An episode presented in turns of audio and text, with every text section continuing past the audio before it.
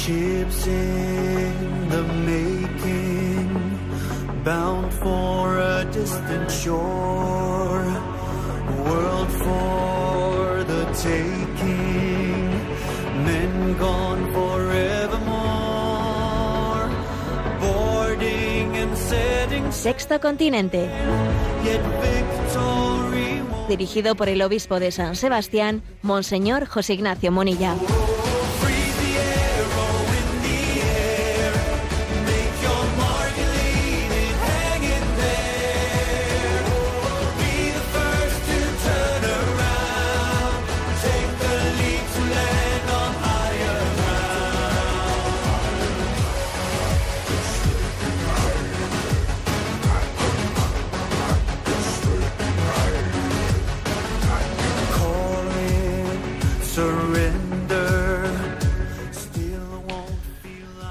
Un cordial saludo a todos los oyentes de Radio María. Un día más, con la gracia del Señor, nos disponemos a realizar este programa radiofónico llamado Sexto Continente, que lunes y viernes de 8 a 9 de la mañana, una hora menos en las Islas Canarias, realizamos aquí en directo desde Radio María España. Siempre decimos eso de una hora menos en las Islas Canarias y quizás ahora lo decimos con una especial conciencia, uniéndonos, queriendo unirnos en oración, en oración solidaria de hermandad, pues con nuestros oyentes, nuestros hermanos de la isla de La Palma, que están en este momento pues viviendo una crisis eh, pues, pues muy conocida, muy popular, muy, muy extendida, pues por ese estallido de ese, de- de ese volcán.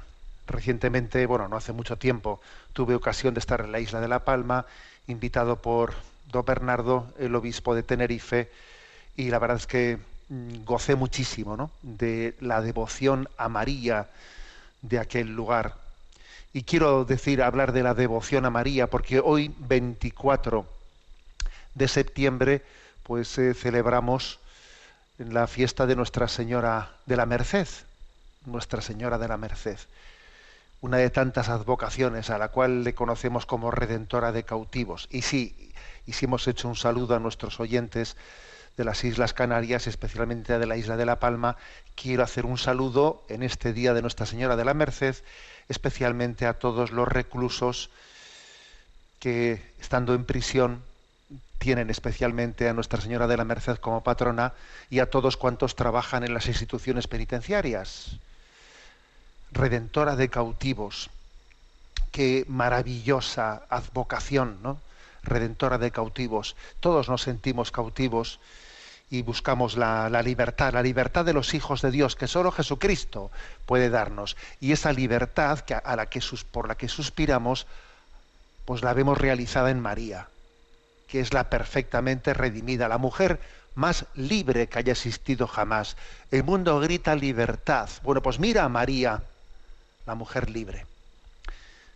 Solamente María, ¿no? Y los santos son verdaderamente libres. Los que somos pecadores, los que estamos todavía, ¿no? Pues muy en las etapas primeras de ese camino hacia la santidad, pues arrastramos cadenas, cadenas de esclavitud.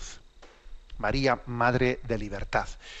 Bueno, los santos también, ¿eh? también los santos participan de esa libertad de Jesucristo. Y hoy, día 24 de septiembre, tenemos una buena noticia en España, y es que hoy se, hoy se estrena una película en las salas de cine que quiero aconsejar, especialmente he tenido la suerte de poderla ver de forma, por un pase personal, y hoy se estrena la, la película que tiene como nombre Claret. Es una película que lleva eh, la vida de San Antonio María Claret al cine y me parece pues que desde luego os la, os la aconsejo, ¿no? Y que nos hagamos amigos de este gran santo, San Antonio María Claret, santo que por cierto, pues le tocó vivir en, una, un contexto histórico bien complicado y bien difícil. Es un santo cuya imagen ha sido mm, pues muy atacada, eh, muy atacada por el hecho de que a él le tocase pues enfrentarse a eso, a ese inicio ideológico del modernismo y especialmente el mundo de la masonería, pues eh, fue, se plantó frontalmente frente a San Antonio María Claret. en la película, pues mm, se, se ve el, bueno, pues el proceso de toda su vida, pero hay especialmente dos circunstancias, el hecho de haber sido confesor de la reina Isabel II y después arzobispo de La Habana, pues que configuraron muchísimo su vida, ¿no? Y obviamente y fundador de la orden de la orden claretiana. Bueno, quiero subrayar el hecho de que eh, pues él siendo confesor de la reina Isabel II, pues, pues el hecho de que tuviese que enfrentarse a criterios de o, a influencias masónicas en la vida política española, pues eso le puso en el punto de mira, en el punto de mira. Y él, eh, claro, la masonería no quería que la Iglesia tuviese incidencia en la educación, quería que la educación fuese quitada de, ¿no? de, la mano, de la mano de la inspiración católica. Y luego además algo que la masonería no, no, no, no aceptaba era que, bueno, pues que esa iglesia fuese amiga de los pobres. El, compromiso de la justicia por la justicia social mm, de la Iglesia Católica, pues la masonería jamás lo, jamás lo aceptó y, especialmente la lucha contra la esclavitud, la lucha contra contra todo tipo de, racismo llevada a cabo por San Antonio María Claret, siendo arzobispo de La Habana, es digna de encomio. En resumen, os recomiendo esta película de Claret. vamos a hacer un, es una oportunidad para hacernos un nuevo amigo, los que no lo conociesen. San Antonio María Claret. Conviene tener buenos amigos. Arrimémonos, ¿no? A buenos árboles para que nos cobije buena sombra. Conviene conocer grandes amigos que nos abran nuestras expectativas. Eh, producida por la productora eh, A Contracorriente, que me gusta su, el nombre de esta productora porque creo que es bastante significativo, ¿no? A Contracorriente. La verdad es que es, es, hermoso observar cómo a contracorriente se van llevando distintos proyectos cinematográficos en este momento en el que podría parecer las encuestas pretenden decirnos que a la tendencia sociológica de nuestro momento no le interesa el hecho religioso. Pues mira tú por dónde, que diga el CIS lo que tenga que decir, ¿eh? pero nosotros vemos que se están produciendo más producciones religiosas pues que, que, que, habido en mucho tiempo. Es verdad que la tecnología ayuda a eso, ¿no? Pero es, una, es un fenómeno, eh, la proliferación de las producciones documentales, películas de clarísima inspiración católica. Por lo tanto, eh, en este día nos encomendamos a Nuestra Señora de la Merced, oramos por todos los reclusos y por quienes les cuidan, y nos encomendamos a San Antonio María Claret. Sexto Continente es un programa que tiene interacción con los que sois usuarios de redes sociales en Instagram y en Twitter a través de la cuenta arroba obispo munilla, con los que sois usuarios de Facebook a través de mi muro, del muro que lleva mi nombre personal, José Ignacio Munilla. Recuerdo que los programas anteriores de Sexto Continente están a vuestra disposición, tanto en el podcast de Radio María como en la página web de un servidor que tiene eh, la dirección de mi propio lema episcopal, en ticonfío.org. En ticonfío.org, ahí está a vuestra disposición todos los materiales eh, de evangelización que vamos poco a poco generando. Entre ellos hay una pestaña que pone Sexto Continente y ahí están todos los programas que realizamos. Bien, ¿qué tema primero he elegido eh, pues para, aparte de este saludo inicial al que estamos acostumbrados, qué tema he elegido que me parece que es de clara actualidad, ¿no? Bueno, pues el, esta semana, eh, el martes en concreto, en el Congreso de los Diputados, se hizo, bueno, pues un, un trámite, se votó la toma en consideración, un primer paso, ¿no? De una ley, de una ley que podríamos decir que es una ley mordaza, que, que está cercenando la libertad, ¿eh? hecha a medida de los, de los empresarios de las clínicas abortistas. Es increíble, ¿no? que los empresarios de las clínicas abortistas tengan la capacidad de, empujar al gobierno para poner, para hacer una ley a medida de ellos, ¿eh? que lo que quiere es encarcelar a los, mm, a los miembros pro vida que se puedan hacer presentes, manifestar, bien sea con una pancarta, bien sea rezando, eh, eh, ellos dirán molestando, ¿eh? molestando en el, en el entorno de las clínicas abortistas, claro, y sobre todo dándole algún tipo de posibilidad a las mujeres que se acercan a abortar, pues para que tengan una alternativa. Eso no lo, no lo, no lo toleran. ¿eh? Es algo que les, eh, que les lleva a revolverse, vamos, se revuelven ante, ante tal espectáculo como la niña del exorcista, ¿no? Que, que, que se le da la vuelta a la cabeza, ¿no? Porque o no, no, no, no, no lo aguantan, no lo aguantan, ¿no?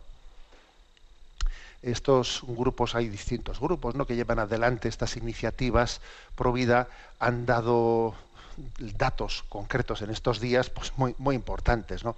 Como que, por ejemplo, en los últimos cinco años, en España ha habido 5.200 vidas rescatadas por este método de esta manera. ¿eh?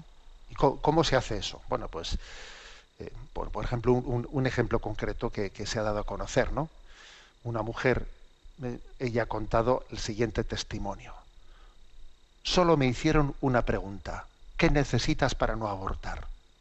¿Eh? Se acercaba ella a la clínica abortista, al abortorio, ¿eh? y entonces ahí se encontró pues, un grupo de personas, un grupo de jóvenes que estaban, eh, que estaban rezando, y entonces uno de ellos se acercó y le dijo, oye, ¿qué necesitas para no abortar? Y entonces esta mujer dice ella, ¿no? Entonces me paré, porque en el fondo necesitaba que alguien me dijese que había más opciones. Y dice esta mujer, ¿no? En el testimonio que ha compartido, ellos fueron los únicos que me dieron la opción de tener a mi hija. Y solamente por decirle, oye, ¿qué necesitas para no abortar? Bueno, pues solamente con este método se han salvado 5.200 vidas en los últimos cinco años. Pero ahora viene el gobierno y dice, bueno, vamos a prohibir que nadie se ponga a los alrededores de las clínicas abortistas y al que se ponga, ¿eh? Eh, pues, pues tendrá será, será tipificado como un delito que puede ir a la cárcel por él. Bueno, entonces, y, esta, y esta es nuestra situación, ¿no? Aquí se puede, ¿eh? se puede dar, se puede hacer un homenaje de, de bienvenida a un, ¿eh? a un terrorista si hace falta, se puede hacer lo que fuere, pero no, pero no se puede uno poner en el entorno de una clínica abortista rezando o diciéndole a, alguien que se acerque si puede hacer algo para ayudarle a no abortar. No, eso es delito, eso es delito. La verdad es que el mundo del revés, ¿no? Es el mundo del revés. Todo, todo esto obviamente deja patente la mala conciencia, la mala conciencia de nuestra sociedad, que, que, que, se, se, siente ofendida cuando, pues, iba a decir la Iglesia Católica, pero no, no, no, es meramente, afortunadamente no solo es la Iglesia Católica, ¿no? Porque el movimiento pro vida, bueno, pues tiene personas, muchísimos millones de personas de otras confesiones religiosas, incluso de personas no creyentes, pero que entienden que la vida que la vida tiene toda su dignidad y tiene que ser protegida, especialmente en los estadios, en los estadios pues, pues, pues, de, mayor debilidad, ¿no? Entonces se ofenden, ¿no? Cuando se dice hay vida humana en el seno materno, independientemente de que sea eh, un embarazo deseado o no deseado. Lo que no puede ser es que la dignidad de la vida únicamente se reconozca cuando el embarazo es deseado es deseado. Claro, sí, pero, pero si el embarazo no es deseado, ¿qué? Entonces la, vida ya no tiene dignidad. Bueno, envié el martes, con motivo de que, era pues, un día en el que se votaba eso en el Parlamento, que por supuesto se aprobó, ni que decir tiene, ¿no? Bueno, el primer trámite se ha aprobado y, y sigue la tramitación, ¿no? Envié a redes sociales, pues, un vídeo, un vídeo de una gran ternura, ¿eh? un vídeo de un, de un niño recién nacido, eh, pues que es puesto junto a su hermana pequeñita, su hermana que tendrá, yo que sé, tres añitos o así, o, eh, y entonces eh, pues es una imagen preciosa de con qué ternura su hermana recibe a su hermanito o hermanita, no sé qué será, eh, hermanito, hermanita recién nacido, y claro, es una, imagen de una ternura tremenda, ¿no? Y, y, comenté ¿no? en redes, te invito a difundir este vídeo como respuesta adecuada a la ley Mordaza que pretende eliminar en España cualquier forma de presencia provida en, el entorno de los abortorios. ¿Mm? y puse una cita de Isaías 49:15 que dice, yo nunca me olvidaré de ti, nunca me olvidaré de ti. Bueno, yo invité a hacer, ¿no? Pues, hacer esta, esta campaña de servirnos de este vídeo en el que se ve como una hermanita coge a su hermano recién nacido, bueno, pues como una, un signo ¿no? de nuestra respuesta a esta ley mordaza, ¿no? Bueno, pues la verdad es que la acogida del vídeo ha sido, ha sido muy grande, ha tenido una difusión pues muy superior a la que habitualmente pues, suelen tener los mensajes, ¿no? Con cientos de miles de reproducciones y sumamos pues eh, Twitter, Instagram y, Facebook, etcétera, ¿no? Y pero, pero obviamente eh, también esto revuelve, y he visto, ¿no? He visto algunos comentarios, algunos comentarios que usted que se cree que, que muy bonito, sí, muy bonito el, vídeo, ¿no? Lleno de ternura, pero sí, ¿qué se piensa? Que, que los que estamos a favor del aborto no, no, tenemos ternura, que no sabemos acoger también a los niños. Sí, claro. Eh, sí, si, si tu niño es deseado, entonces sí que tienes ternura ante la vida pero si tu niño no es deseado, entonces dices que no es niño y no lo acoges. Pero es que entonces amamos la vida o amamos nuestro deseo. ¿Eh? Me decía uno en Twitter, ¿usted qué se cree? ¿Que los demás no amamos la vida o que, hombre, tú amas tu deseo más que la vida? Porque si la vida la deseas, la coges. Y si la vida no la deseas, pues entonces no la coges. Pero entonces, ¿a quién, a quién estamos amado, amando? ¿A una vida real, objetiva? O a mi deseo, a mi ombligo.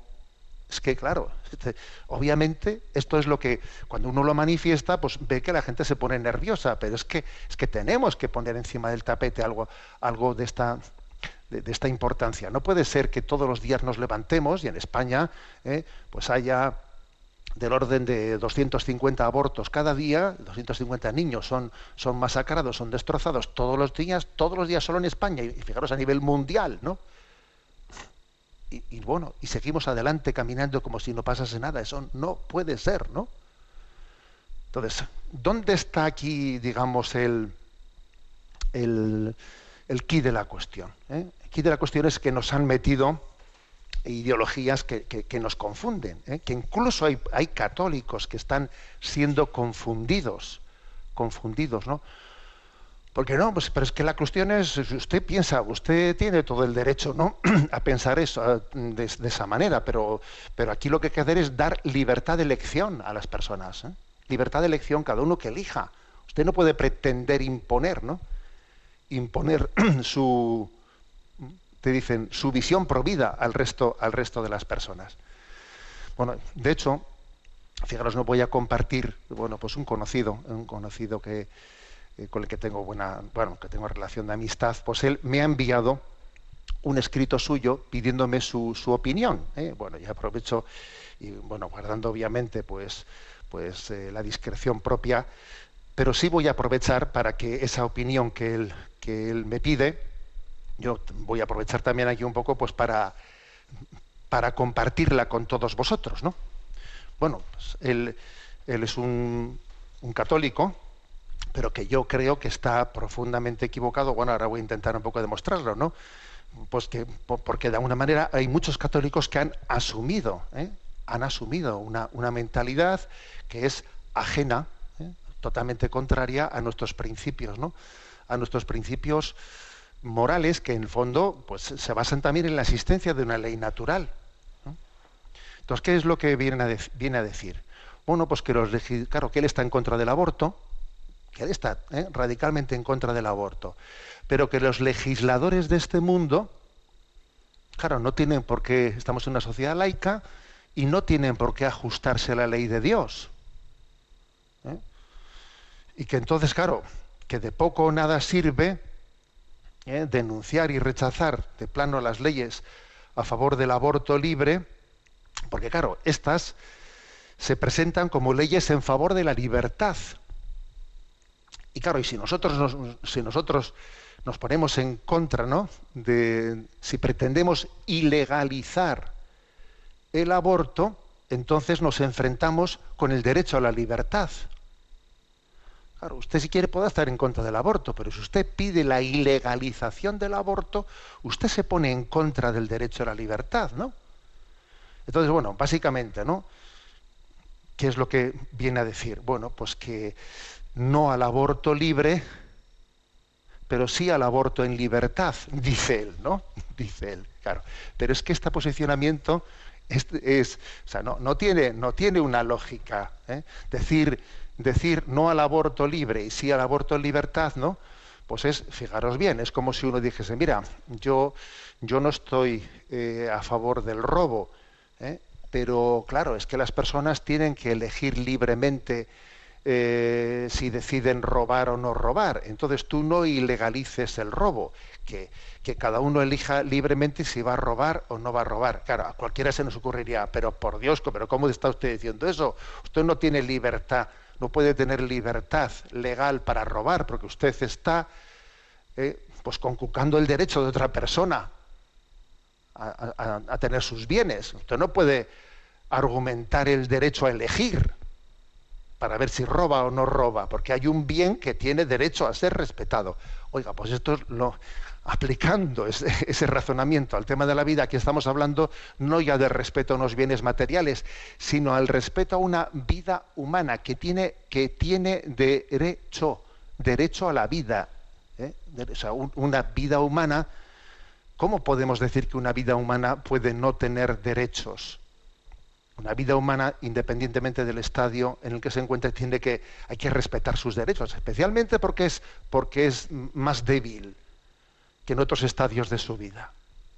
Sería ridículo decir, bueno, que cada uno decida libremente, yo estoy en contra del robo, pero que cada uno decida si está eh, a favor, o sea, bueno, que decida libremente. No, ese razonamiento es absurdo. Y esto ha calado mucho en nosotros, ha calado absurdamente en nosotros. Si uno ve, por ejemplo, Evangelium Vitae, aquella encíclica de San Juan Pablo II, publicada el 25 de marzo de 1995, hay párrafos interesantísimos. Por ejemplo, el número 4 dice, el hecho de que las legislaciones de muchos países alojándose, alejándose tal vez de los mismos principios fundamentales de sus constituciones hayan consentido no penar o incluso reconocer la plena legitimidad de estas prácticas contra la vida, es al mismo tiempo un síntoma preocupante y causa no marginal de un grave deterioro moral. De este modo, dice el número 18, de este modo se produce un cambio de trágicas consecuencias en el largo proceso histórico que, después de descubrir la idea de los derechos humanos, incurre hoy en una sorprendente contradicción, justo en una época en la que se proclama solemnemente los derechos inviolables de la persona y se afirma públicamente el valor de la vida, el derecho mismo a la vida queda prácticamente negado y conculcado. ¿eh? Pues en, una legislación que permite el aborto. ¿eh? Y dice el número 90, esta tarea corresponde en particular a los responsables de la vida pública, llamados a servir al hombre y al bien común. Tienen el deber de tomar decisiones valientes en favor de la vida en forma de disposiciones legislativas. Si las leyes no son el único instrumento para defender la vida humana, sin embargo, desempeñan un papel muy importante y a veces determinante en la promoción de la mentalidad y de las costumbres. Repito una vez más que una norma que viola el derecho natural a la vida de una inocente es injusta y como tal no puede tener valor de ley. No puede ser legislado la posibilidad de que una vida humana sea destruida. Es algo contra, no solamente contra la ley de Dios, es contra la ley natural, contra el bien común, en el que el hombre se convierte en un lobo para el hombre. ¿eh? Entonces, pues con todos mis, eh, con todos mis respetos, ¿no? Para quien me ha pedido la opinión sobre, eh, sobre este no al aborto libre, sí al aborto en libertad. Esto es absurdo, esa distinción. Es absurdo. ¿eh?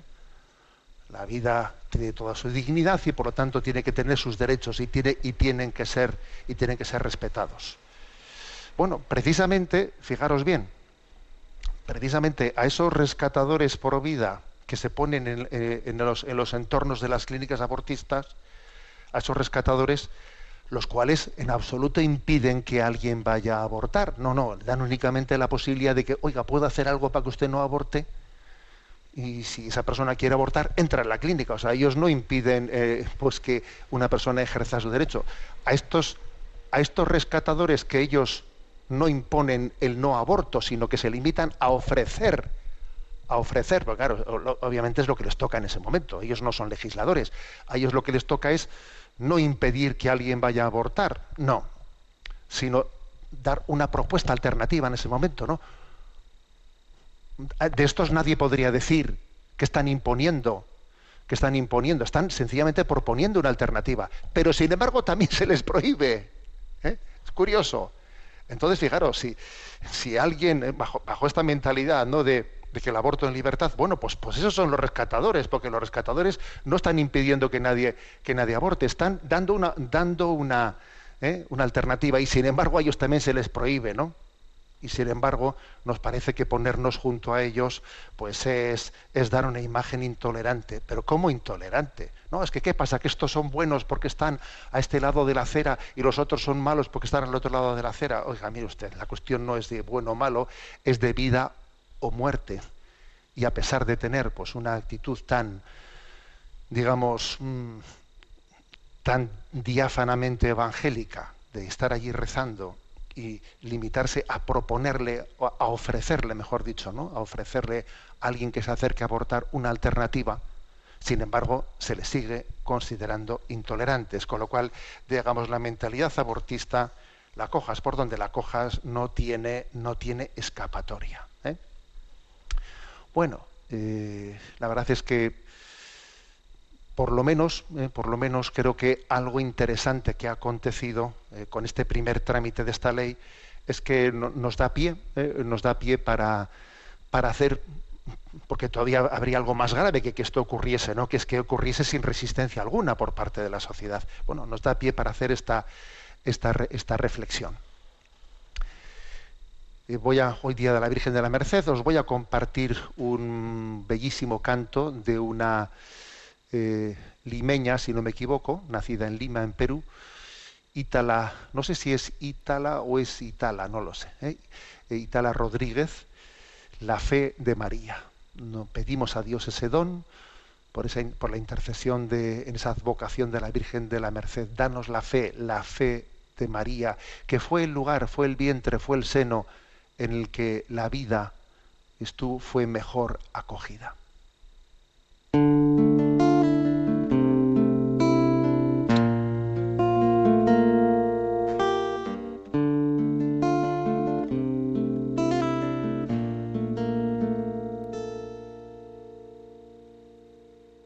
hubiese pasado si ella hubiese dicho que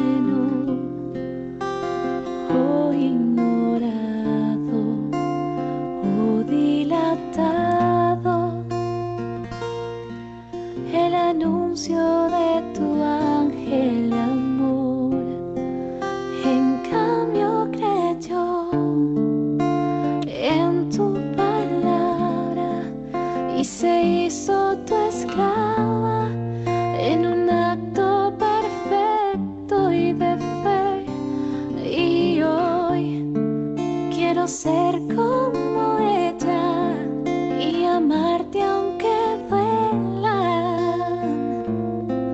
las espinas y el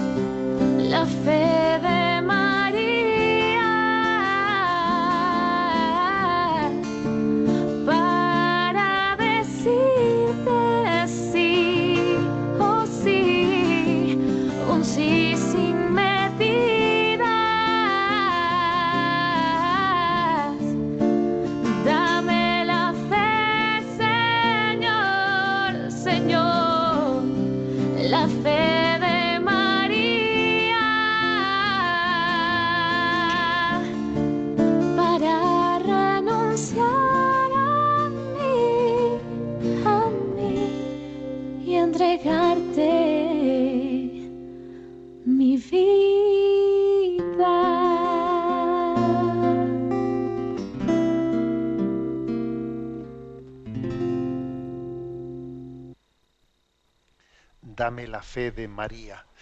Así lo pedimos en este día de Nuestra Señora de la Merced. Bueno, tenemos nuestro rincón Chesterton.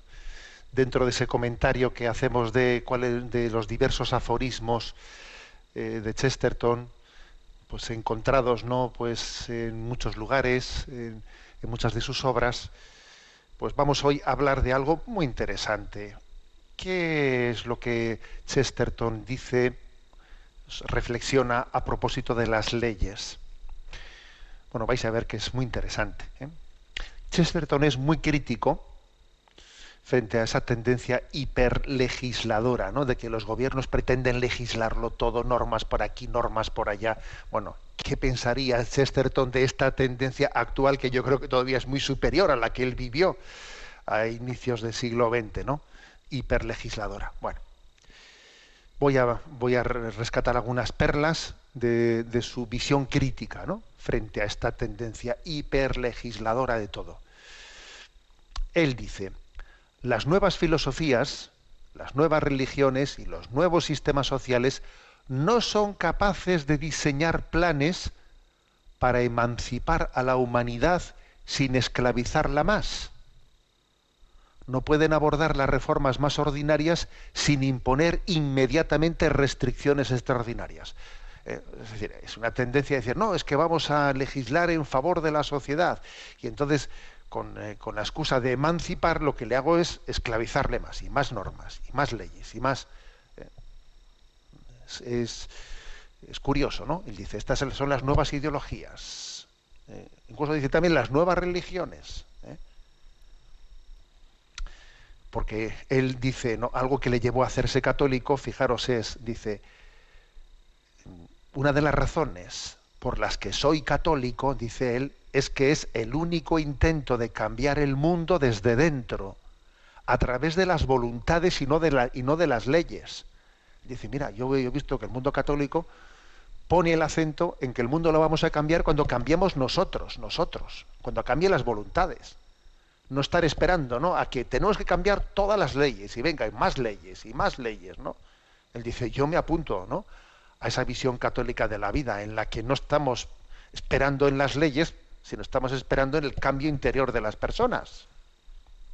Curioso, ¿eh? Curioso este pensamiento de Chesterton. Entonces él denuncia por aquí y por allá esa tendencia hiperlegisladora, ¿no? Y dice también en otra cita, ningún hombre es tan legalista como el buen secularista. Él dice, mira, los que van de laicos y de seculares, ¿no? Los que van de... son unos legalistas. ¿eh? Son unos legalistas. Porque, claro, porque en gran parte, como no creen en la, en la ley natural, en gran parte, como no creen en, en un bien moral, que es el que te guía, tienes que ir a legislarlo todo. Ah, O sea, tienes que construir la moral en la normatividad legisladora, porque no crees en una, en- en una moral natural, y mucho menos de inspiración divina. Entonces, claro, como no tienes esa base moral, tú la ética la tienes, la tienes, la tienes que construir en base a leyes y más leyes y, normas y más normas. ¿Eh? Repito esta frase: ningún hombre es tan legalista como el buen secularista. ¿Eh? Bueno, lo del buen, ya, ya entendéis que es el sentido irónico. ¿eh? Y, dice algo más todavía, eh, que, que esa tendencia legisladora, hiperlegisladora, termina siendo un caballo de Troya para las nuevas ideologías. ¿Eh? Fijaros esta frase. ¿eh? Hay un tipo de legisladores para los que no es bastante que yo no haga lo que disgusta al vecino, sino que me imponen que me guste lo que le gusta al vecino. Oiga, ¿quiere usted dejarme pensar? ¿Quiere usted dejarme ser libre? ¿O es que usted ya me va a imponer hasta lo que tengo que pensar? O sea, a mí me tiene que gustar lo que le gusta al vecino. Oiga, pues no me gusta. ¿Qué pasa, no? Esto lo estamos viendo claramente hoy en día, ¿eh? Cuando se habla de nuevos derechos. Entonces, si tú no tienes pues toda la ideología LGTB, tú eres fóbico. Oiga, pero ¿qué pasa? ¿Que yo tengo que comulgar con su ideología de la teoría de género para no ser calificado de fóbico y por lo tanto no, ¿eh? no ser legalmente perseguido? O sea, tengo que comulgar con una ideología. Repito la frase, ¿eh? Hay un tipo de legisladores para los que no es bastante que yo no haga lo que disgusta a mi vecino. O sea, no les, es suficiente con que yo no haga daño a mi vecino, sino que me imponen que me guste lo que le gusta a mi vecino. Oiga, eso, usted eso no me lo puede imponer por ley. Es un abuso, un abuso de legislación. ¿Eh? Si yo no pienso como ese, pues entonces soy un fóbico, soy no sé qué. Esto lo está diciendo Chesterton, fijaros, ¿eh? hace 90 años, ¿eh? 80 años. O sea, fijaros cómo esta tendencia que esta tendencia que estamos padeciendo en este momento fue atisbada, fue percibida por personas de gran intuición que veían ¿no? en, esta, en esta modernidad ¿eh? de- decrépita, veían lo que, lo que se estaba introduciendo cual caballo de Troya. ¿eh? Otra cita suya, ¿eh? ma- magnífica, dice, hay gente que tiene el poder no meramente de castigar crímenes, sino de inventar crímenes que castigar. Pues eso, pues acabamos de comentar en el programa de hoy, ¿eh? el hecho de que eh, pues se, se llegue a perseguir a los que se ponen eh, a la puerta de una clínica abortista pues para rezar o decirle a alguien que se acerca podríamos hacer algo para ayudarle no eso es eso eso es perseguido no como un delito. Repito la frase de Chesterton hay gente que tiene el poder no meramente de castigar crímenes sino de inventar crímenes que castigar curioso, fijaros bien, ¿no? Esta, eh, esta reflexión en la que él ya veía esta tendencia hiperlegisladora, en la que uno se, escuda en ella para introducir falsas ideologías, ¿no? Entonces, ¿qué, qué es lo que viene a, a subrayar Chesterton? La importancia de que tengamos resistencia frente a todo ello. ¿eh?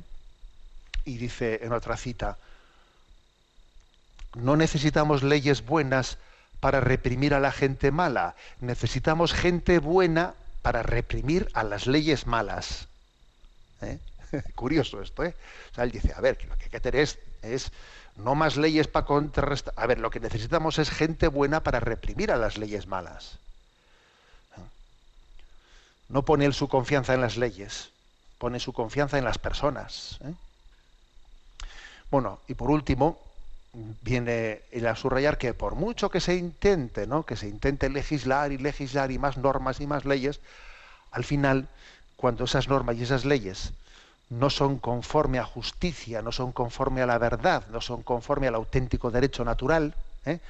Eh, por mucho que tú intentes hacer esto, esto siempre seguirá siendo una anarquía, porque en el fondo, ¿eh? aunque pretendas legislarlo todo, al final lo que pone el orden no, no son las leyes, lo que pone el orden es la adecuación a la verdad y al bien común.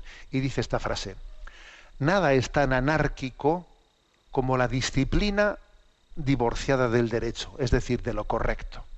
Si tú pones, ¿no? Pues una legislación, sí, muchas leyes, pero en el fondo están divorciadas del derecho, están divorciadas de la verdad, están divorciadas de la justicia, de lo que es conforme a la verdad. Al final, eso es anarquía. ¿eh? Una- anarquía disfrazada de hiperlegislación. ¿eh? Bueno, como veis, muy curioso, muy actual ¿eh? este pensamiento, este pensamiento de- de Chesterton. Y aunque sea también de una manera breve y sencilla, antes de entrar en las preguntas de con las preguntas de los oyentes, comentamos el punto 252 que habla justo. Ya el punto anterior, ya nos, habíamos adentrado en ello. ¿Qué, número 252, ¿qué es el comercio justo? Por, por comercio justo se entiende un tipo de actividad basada en diferentes principios concretos de justicia. Las diferentes organizaciones de comercio justo determinan estos principios y coordinan las relaciones comerciales. Y en la medida que fortalecen los derechos de los productores, pequeños agricultores o dueños de plantaciones de cultivo, y contribuyen a un desarrollo sostenible del país correspondiente, logran una mayor justicia dentro del comercio internacional. Con este objetivo, estas instituciones se comprometen al diálogo con los socios comerciales, abogan por una mayor transparencia de las relaciones comerciales y de producción y demandan el respeto por todas las partes involucradas. Bueno, ¿qué tenemos que decir, no? Desde el punto de vista de la doctrina social católica sobre esto del comercio justo. Bueno, lo importante, lo importante es entender que el comercio no es, no es un mero resorte automático mm, técnico impersonal en el que no tengan cabida los valores morales, ¿eh? en donde no haya lugar para la ética. Sería una falsa concepción establecer, no, mira, es que esto del comercio es algo con que no hay que mezclar con los principios éticos. El comercio es, bueno, el tema del co- del comercio, como, ¿eh? como si decimos, pues el tema de la bolsa, a ver, esas son cuestiones eh, meramente de tipo técnico, o sea, eso son matemáticas. ¿eh? Entonces tú no mezcles la ética con las matemáticas. El comercio son matemáticas. ¿eh? Entonces, bueno, la ética ya la aplicaremos después, ¿eh? pues haciendo caridad, ¿eh? haciendo caridad para ayudar a los que salgan mal parados del comercio, a los que salgan mal parados en las transacciones comerciales, bueno, luego ya haremos caridad con ellos. Pero el comercio es una cuestión técnica, matemática, vamos, ¿no? Luego tú ahí no te metas. No, señor, esta es una concepción falsa. Es una concepción falsa. O sea, la visión, eh, la visión ética, el, reino de Dios también se hace presente ¿no? en la configuración de- del comercio, de la configuración de lo que es- son las finanzas. Claro que se hacen, claro que se hace presente. ¿eh? Entonces, eh, este principio, este principio quiere decir que uno tiene que pensar, ¿no? Pues en, criterios de justicia, de justicia equitativa, de, un tener un, un ac- un acceso eh, equitativo para al comercio mundial, un, un acceso en el que a los pequeños productores y a los productores de países más pobres que no tienen determinados medios también se les se les ponga en igualdad de, de condiciones, ¿no? para poder entrar en ese comercio o incluso no se, se tenga en cuenta su debilidad como punto de partida para, para facilitarles ¿no? que no sean eh, que no sean ninguneados en el comercio internacional o sea son criterios éticos introducidos en el campo en el campo comercial ¿no? aquí por cierto Wikipedia nos, nos dice no ha traído aquí el DOCAT en un comentario marginal cuál es la definición que da, se da en Wikipedia a comercio justo. Dice, el comercio justo es una forma alternativa de comercio promovida por varias organizaciones no gubernamentales, por la Organización de las Naciones Unidas y por los movimientos sociales y políticos que promueven una relación comercial voluntaria y justa entre productores y consumidores. Pero ojo, el comercio justo no solamente tiene que ser una iniciativa de organizaciones no gubernamentales, no, no, no, cuidado. El comercio justo tiene que ser también un discernimiento ético en la manera de, configurar ¿eh? el comercio a nivel nacional y a nivel internacional.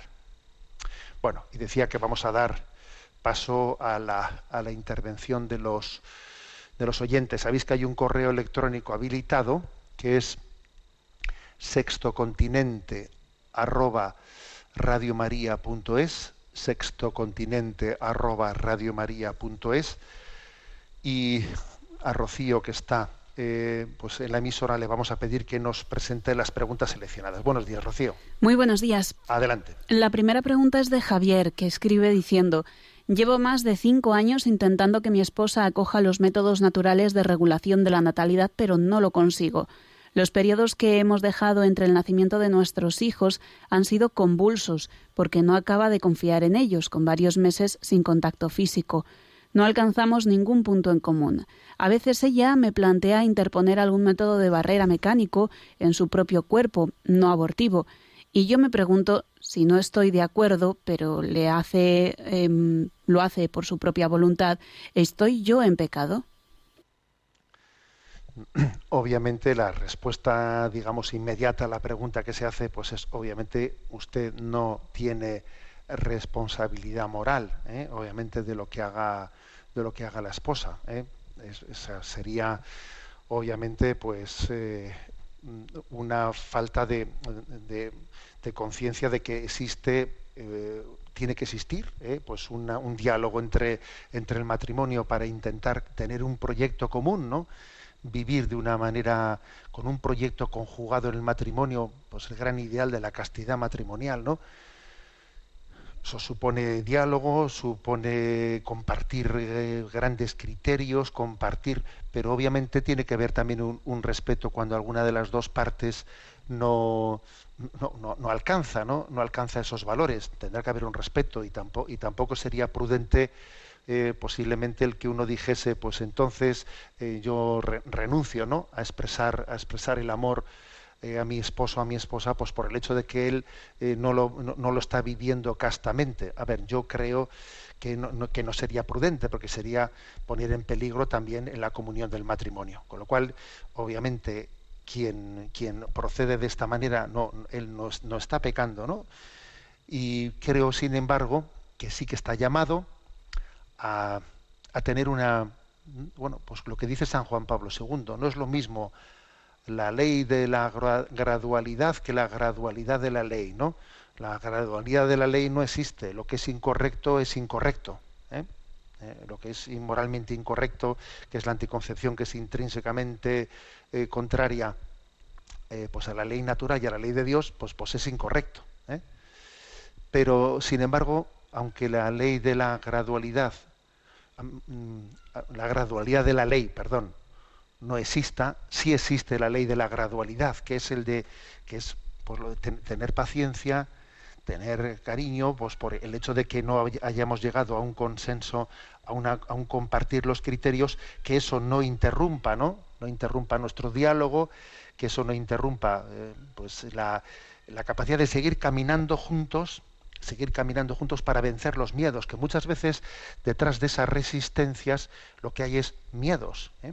miedos, que puede ser miedos de falta de, confianza y de abandono en Dios, en su providencia, que nos cuida, que nos cuida, que nos quiere, y también, ¿no? Pues a veces temores de, falta de confianza, bueno, pues en, en los propios medios naturales a los que recurrimos para ello. Entonces siempre puede ser bueno encontrar alguna persona clave de confianza que ella viva bien, ¿no? haya vivido bien eh, los métodos naturales de la regulación de la natalidad y que transmita esa confianza, porque a veces si no conoces a una persona en concreto que ella lo vive y te transmite esa, esa paz, pues no, no tienes confianza. ¿eh? Si te explican algo teórico y abstracto, hasta que no conoces a alguien a un rostro que te, que te, que te infunda confianza, no terminas de vencer tus, eh, tus, tus miedos. Confianza en Dios, en su providencia, que nos quiere, y confianza también ¿no? en los medios humanos. ¿eh? Eh, bueno, creo que esto es lo que es la, la ley de la gradualidad en ese tener paciencia y en ese acompañar poco a poco, ¿no? Pues a un esposo, una esposa y una esposa a un esposo. Le- les encomendamos. Adelante con la siguiente pregunta. Una oyente llamada Irene comparte, estimado Monseñor Munilla, encantada de saludarle. Le escribo para pedirle consejos sobre un problema que tengo hace muchos años y que no acabo de conseguir resolver.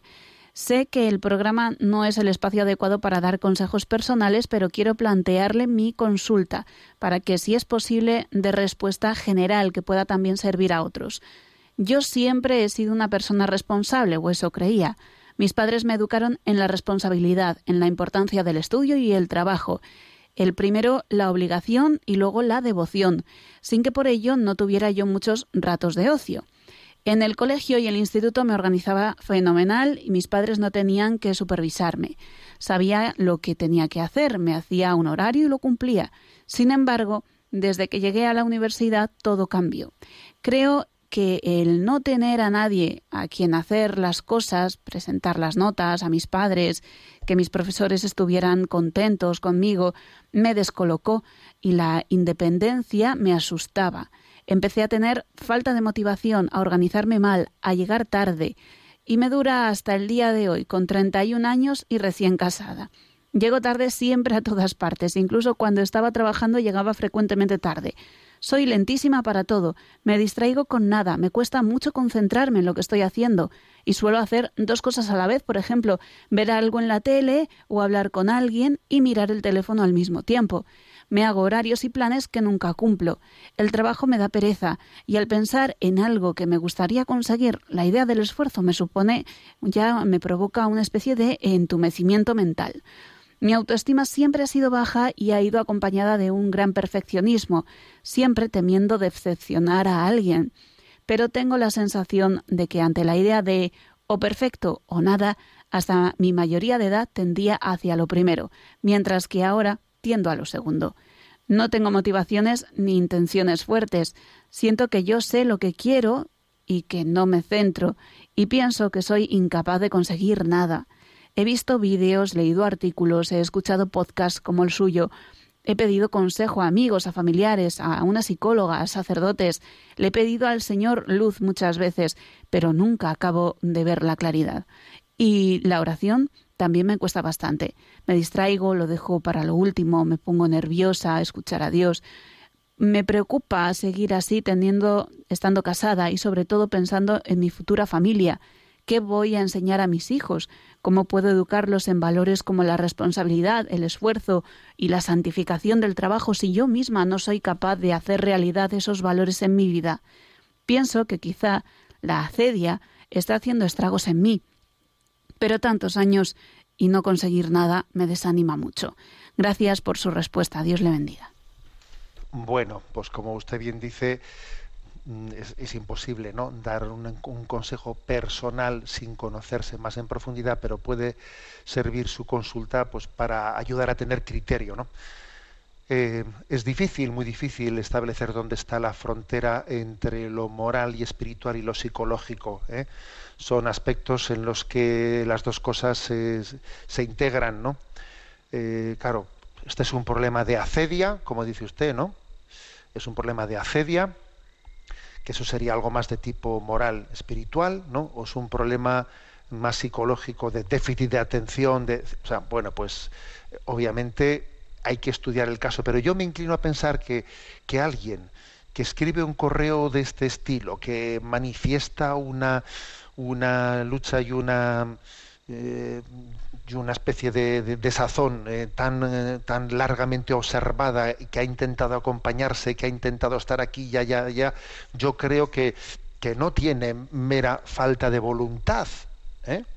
Porque me parece a mí que haber hecho todo este recorrido, expresado todo esto, no es propio de alguien que, que, no, que no quiere querer, o sea, que no quiera, sino que, que, que tendrá posiblemente psicológicamente algún, ¿eh?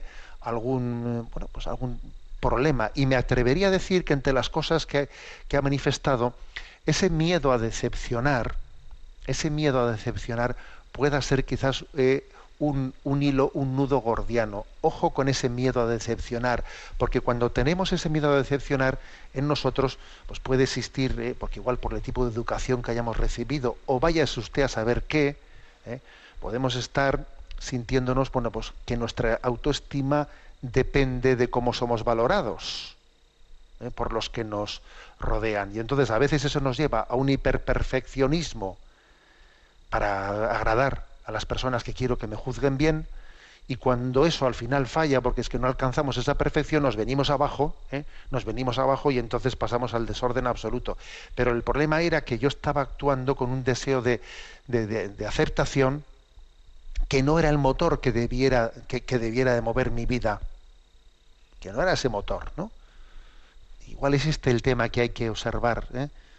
porque ese, de, ese deseo de, de agradar y el temor de decepcionar nos puede llevar o a un, una pretensión de, perfeccionismo que luego es imposible y uno se viene abajo y, y, acaba, y acaba con un desorden que le bueno pues que, que, le deja patente no patente pues que no que el motor de partida no estaba bien ¿eh? bien planteado el motor de partida pues tiene que ser el, el, vivir en la presencia de Dios y el vivir no pues en la paz en la paz de nuestra conciencia el tener teniendo paciencia con nosotros mismos como Dios tiene paciencia como con nosotros no Dios nos quiere como somos y es capaz de irnos transformando poco a poco pero nos quiere como somos ¿eh?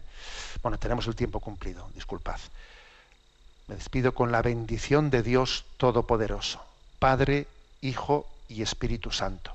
Alabado sea Jesucristo.